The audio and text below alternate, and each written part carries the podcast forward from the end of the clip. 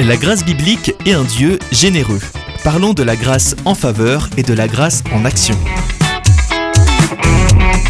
Après avoir parlé de la grâce en beauté, parlons de la grâce en faveur. Une autre façon pour nous de voir ce mot utilisé dans la Bible est lorsque quelqu'un demande à être traité comme un trésor, c'est-à-dire être traité favorablement. Et c'est ce que cela signifie, le fait de trouver reine aux yeux de quelqu'un. Cette expression trouver reine aux yeux est une expression biblique populaire utilisée 47 fois dans les Écritures et elle est exclusivement utilisée lorsqu'une personne de statut supérieur regarde avec faveur une personne de statut inférieur.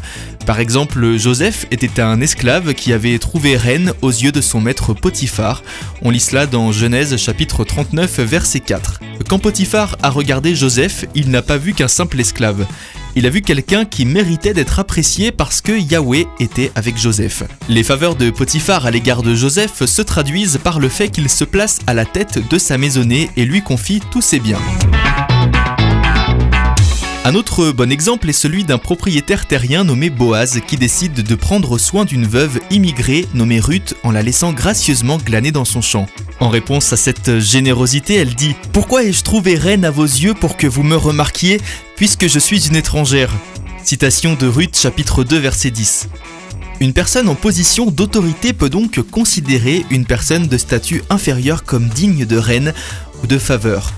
En conséquence, cette personne de statut inférieur sera traitée avec plus d'égards que sa véritable position ne l'exigerait. Et l'opposé est également vrai.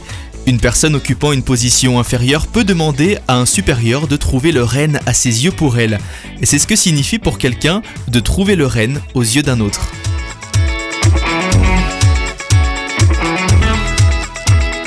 Alors poussons cela un petit peu plus loin. Le renne peut aussi être une action. Vous pouvez en effet favoriser quelqu'un et dans ce sens, le renne est utilisé comme un verbe et la forme verbale de renne est ranan. Utilisé comme verbe, ce mot signifie que vous accordez du renne ou du plaisir, de la faveur ou de la valeur à quelqu'un, et rappelez-vous, il s'agit toujours d'un acte de générosité ou de faveur de la part d'une personne de statut supérieur envers une personne de statut inférieur.